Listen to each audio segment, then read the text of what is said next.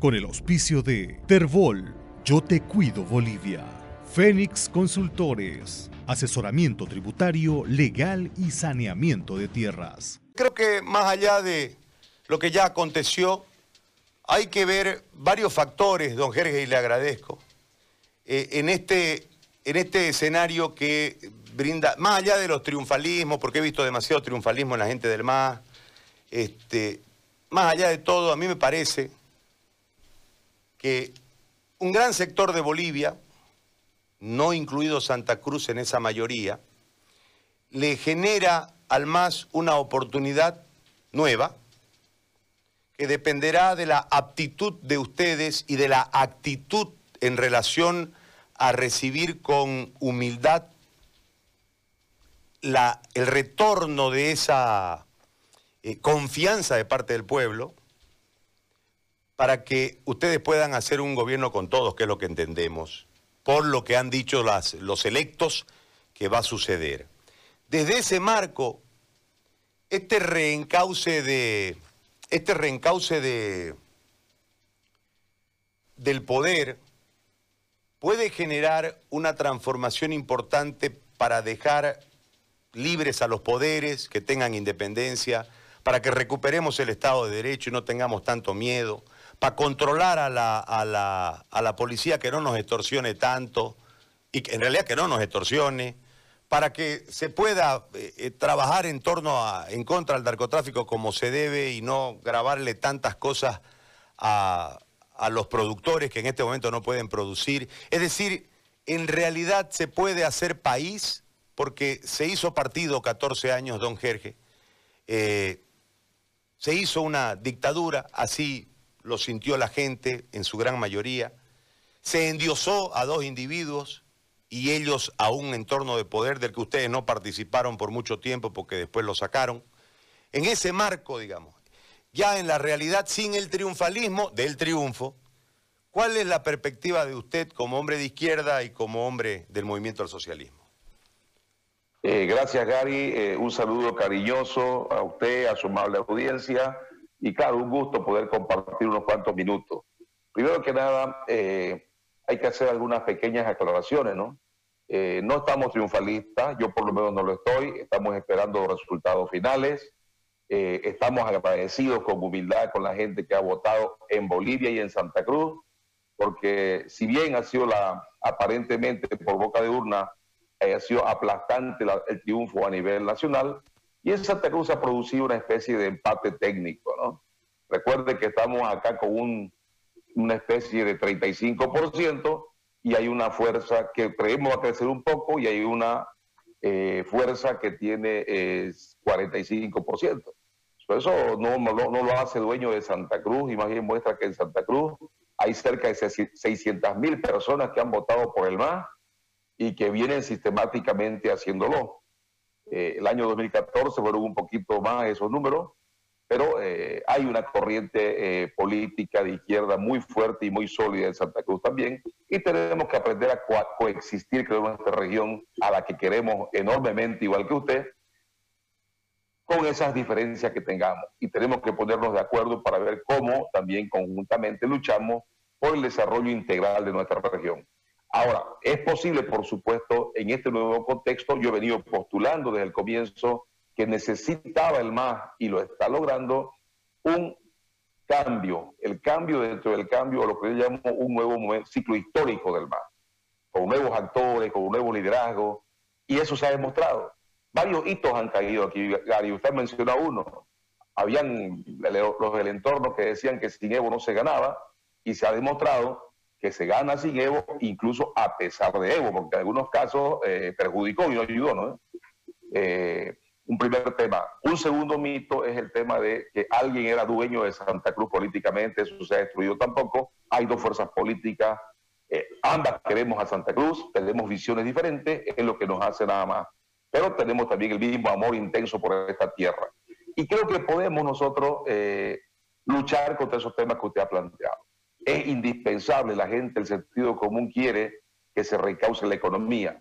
El, sentido común, el hombre común quiere trabajar, quiere que le devuelvan su empleo. Son 700 mil empleos que se han perdido en estos 11 meses.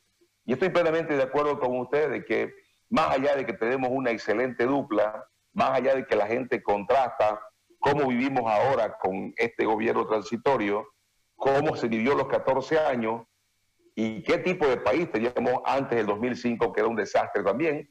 Entonces la gente ha contrastado y de esa forma es que una vez más nos ha dado la oportunidad de estar en el gobierno, que espero que eso se ratifique con los datos oficiales. Es posible, es necesario tocar todos esos temas que usted ha planteado, es indispensable porque eso es lo que está esperando la gente y es lo que le hemos cometido hacer y hay toda la voluntad de cumplirle. Ah, nosotros hemos tenido un país, pese a introducir la palabra autonomía dentro de la Constitución, mucho más centralista, y nosotros tenemos afanes descentralizadores de siempre, porque creo que el haber sido tan abandonados por el Estado central eh, a comienzos del siglo pasado, sin ninguna duda nos generó nos generó una serie de reacciones, ¿no? Yo siempre pongo el ejemplo desde el ferrocarril o nada, que también generó una persecución que derivó en, nuestros representantes ante el Congreso exiliados en Brasil, ¿no? No, volvió ninguno. Este, después viene la lucha por las regalías y esa historia es más, más fresca en la, en la gente, que también deriva con una invasión en determinado momento, y ahí nacen los famosos gastos reservados en el gobierno de, de Siles, Suazo. Y, así, entonces nosotros tenemos un montón de reivindicaciones que después terminan siendo importantes para todos, ¿no? La elección de alcaldes, la elección de gobernadores, etcétera, etcétera, etcétera. Pero la primera parte siempre este país dice, son regionalistas, se quieren ir y nosotros andamos pidiéndole a este país, no nos queremos ir, todo el tiempo explicamos y tenemos un montón de complejos, don Jerez. En ese marco, yo le planteo lo siguiente a usted como consulta, usted como integrante del movimiento del socialismo, pero antes como cruceño, porque usted, antes de ser integrante de un partido, nació en un sitio, ¿no ve? Desde ese marco, ¿cuál la política de ustedes como representantes cruceños por el movimiento al socialismo para poder generar un avance cierto en relación a la autonomía y con un final, si es en un proceso de profundización de autonomías, para ponerle un nombre simplemente no por parafrasearlo a Carlos Mesa, sino por, por, un, un, nombre, o ir directamente hasta un nuevo proyecto de país a través del sistema federal. Pero es imperiosa la necesidad de que nosotros veamos mayor competencia y mayores recursos en nuestra región para poder administrar. ¿Cuál es el marco desde la, desde la opción de ustedes como, insisto, cruceños y masistas. Yo tengo un temor siempre con ustedes porque son extremadamente disciplinados partidariamente y dejan la región de la U y terminan siendo masistas nomás. Por eso se lo planteo, don Jerez. Eh, yo plenamente de acuerdo en muchos aspectos, Gary. Eh, la revolución de los domingos, la que hizo mención usted, eh, terminó así. En lo que no coincido mucho es en la regalía. La regalía lo hizo un hombre de, izquierda, por cierto, que fue Germán Buch, ¿no? Ese fue el que sacó la ley de la regalía y el que se encargó de hacer, de luchar para que se respete el 11%, fue otro cruceñazo de izquierda que fue Virgilio Vega, el fundador de la COTA aquí, que era diputado del MNR en esa época, y que estaba Castro Chávez, justamente presidente del Senado. A puño y mano hicieron, oiga, porque los, nuestros cruceñazos fueron allá y estuvieron de acuerdo en que nos quiten la regalía y solamente sea el 6%. Estos dos hombres, a mano, vea la ley de la ley aclaratoria de la ley eh, de hidrocarburos de los años 56, creo que es la ley esa. Entonces, a mano lo hicieron, interpretando la ley de hidrocarburos impuesta en esa época, y pusieron que sea el 11%. Eh, bueno, es un detalle ¿no? que es importante analizarlo en su momento, pero quiero decirle que lamentablemente los grandes eh, autonomistas llegan a la paz y se hacen los más grandes centralistas. Y hemos tenido muchísimos de esos que han manejado el poder durante décadas, desde Santa Cruz, desde Pando, desde el Beni, y han sido los más centralistas que ni siquiera pudieron hacer una ley marco de autonomía que se hizo en esta temporada. Ahora, yo no le tengo miedo y más bien propicio siempre que tenga que profundizarse la autonomía. Hay que hacer un análisis a conciencia, cuánto se avanzó, cuánto más podemos avanzar sin tener miedo a ningún modelo administrativo porque el tema del federalismo no es un sistema económico, en realidad es un modelo administrativo del Estado. Es una diferencia. ¿ya? y yo por lo menos estoy plenamente de acuerdo en que se revise. Se avanzó mucho en la descentralización con el tema de los recursos, con el tema de la ley marco de autonomía también, con el IDH también, pero creo que se puede avanzar mucho más. Además, los que decían ser autonomistas aquí solamente lo utilizaron como bandera y una vez que se les dio la potestad con la ley, con la constitución para que profundicen, no hicieron nada. Fíjense que ni siquiera un impuesto departamental han podido fijar, ¿no es cierto? Entonces, fue la bandera nomás para utilizarnos a los cruceños y yo creo que tenemos que trabajar fuertemente en analizar, reitero vuelta, cuánto se avanzó y cuánto podemos profundizarla, por supuesto, sin poner en riesgo la integridad de la nación, porque como usted dice, Gary, coincido plenamente, uno nace amando su barrio. En nuestro pueblo, por lo menos, eh, se agrada puñete el barrio vecino como el barrio de uno, porque uno va a su barrio y defendía su barrio, ¿no? Y lo mismo pasa con el departamento y lo mismo pasa con el país. yo soy profundamente querendón de Santa Cruz, aquí nací aquí me voy a morir. Y por supuesto que también soy querendón de Bolivia y creo que Santa Cruz merece en este siglo XXI tener una visión nacional y liderizar inclusive políticamente al país, no solamente económicamente como lo hace actualmente. Y por ende tiene que haber una propuesta con mucha claridad sobre cómo podemos descentralizar el poder administrativamente, que eso es básicamente el tema de profundización, autonomía, federalismo y todo aquello. No nos negamos, hay que meterle, hay que analizarlo y lo que sea mejor para la, región y para el país lo vamos a hacer. Don Jerez, le hago una última consulta desde, desde esta perspectiva para después pasar al, a lo que viene. Este, altamente preocupada la, y creo que hasta ofendida, porque parte de la vanidad cruceña es el modelo de desarrollo cruceño y, el, el lo que se ha logrado con muy poco de, aporte del, Estado central. Eh, creo que es parte de la vanidad bien fundada de, Santa Cruz. Por eso el éxito de su feria y demás cosas, pues nos gusta mostrar que, somos, que somos trabajadores y algunos son platudos.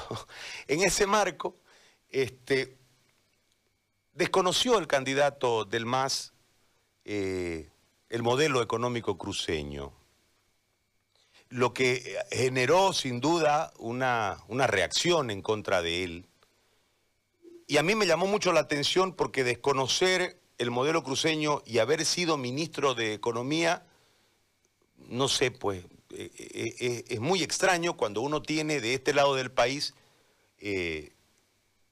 un montón de, de dinero que ingresa a las arcas del Estado producto de la formalidad acá este, y todo el aporte que genera al, Estado en su conjunto eh, Santa Cruz y su aparato productivo desde lo formal y también desde lo informal.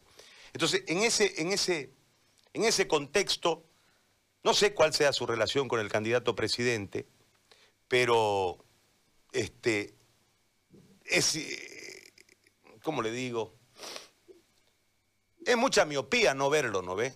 Y decirlo, como decimos aquí en Santa Cruz, es mucho operío ya. O sea, las dos cosas se mezclaron. Entonces, en ese marco yo le planteo la consulta a usted, eh, que es de aquí y que seguramente charlará con él, pues, ¿no? Para explicarle, porque si no lo vio cuando era ministro, entonces hay que explicárselo ahora, pues, ¿no?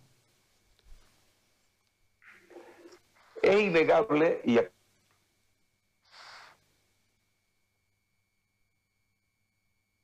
acabo de mencionar que nadie puede negar, y no debería hacerlo, el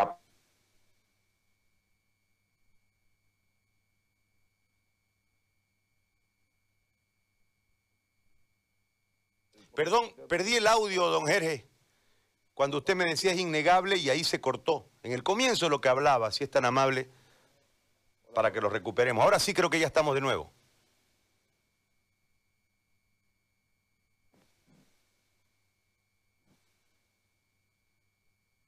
Hola, hola.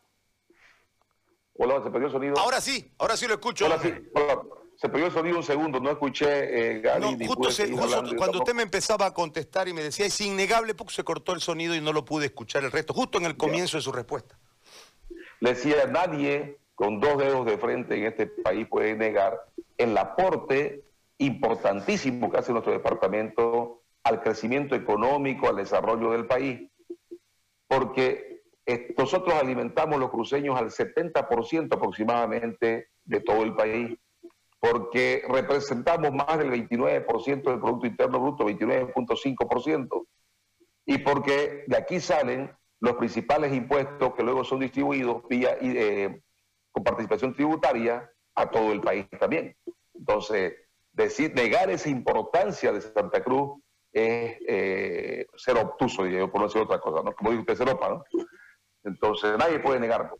Ahora, habrá que ver el modelo económico, si es realmente un modelo económico, porque también hay deficiencias ahí, ¿no? Yo me pregunto qué pasaría si al agronegocio nosotros le ponemos impuesto a la tierra como paga en otras partes, impuesto a la tierra. No digo que lo hagamos, yo me, sería el primero en oponerme, pero si tributaran como tributan en otras partes, si la tierra costara aquí en Bolivia lo que cuesta en Brasil, en Paraguay, y si se le quitara el subsidio que todos los bolivianos pagamos para que los industriales, agroindustriales, produzcan medianamente competitivamente, ¿Cómo quedaría eso?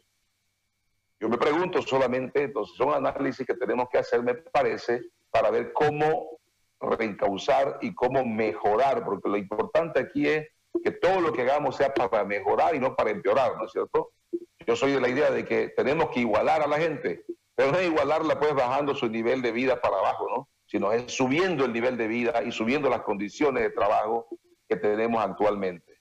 En eso eh, vamos a ser nosotros intransigentes, por, por supuesto, defendiendo lo bueno que tiene Santa Cruz, el aporte que hace Santa Cruz y nuestros empresarios de todos los tamaños, ¿ah? de todos los tamaños, porque también hay que dejar claro que los agroindustriales son fundamentalmente para la exportación, ¿no? Son los pequeños y medianos productores los que están dando en este momento alimento que es papa, cebolla, tomate, frutas y todo lo demás, ¿no es cierto? No digo la carne y el arroz, que por cierto de arroz somos subsidiarios, somos deficitarios y solo estamos produciendo cerca del 40% más o menos de lo que necesitamos todavía para el país.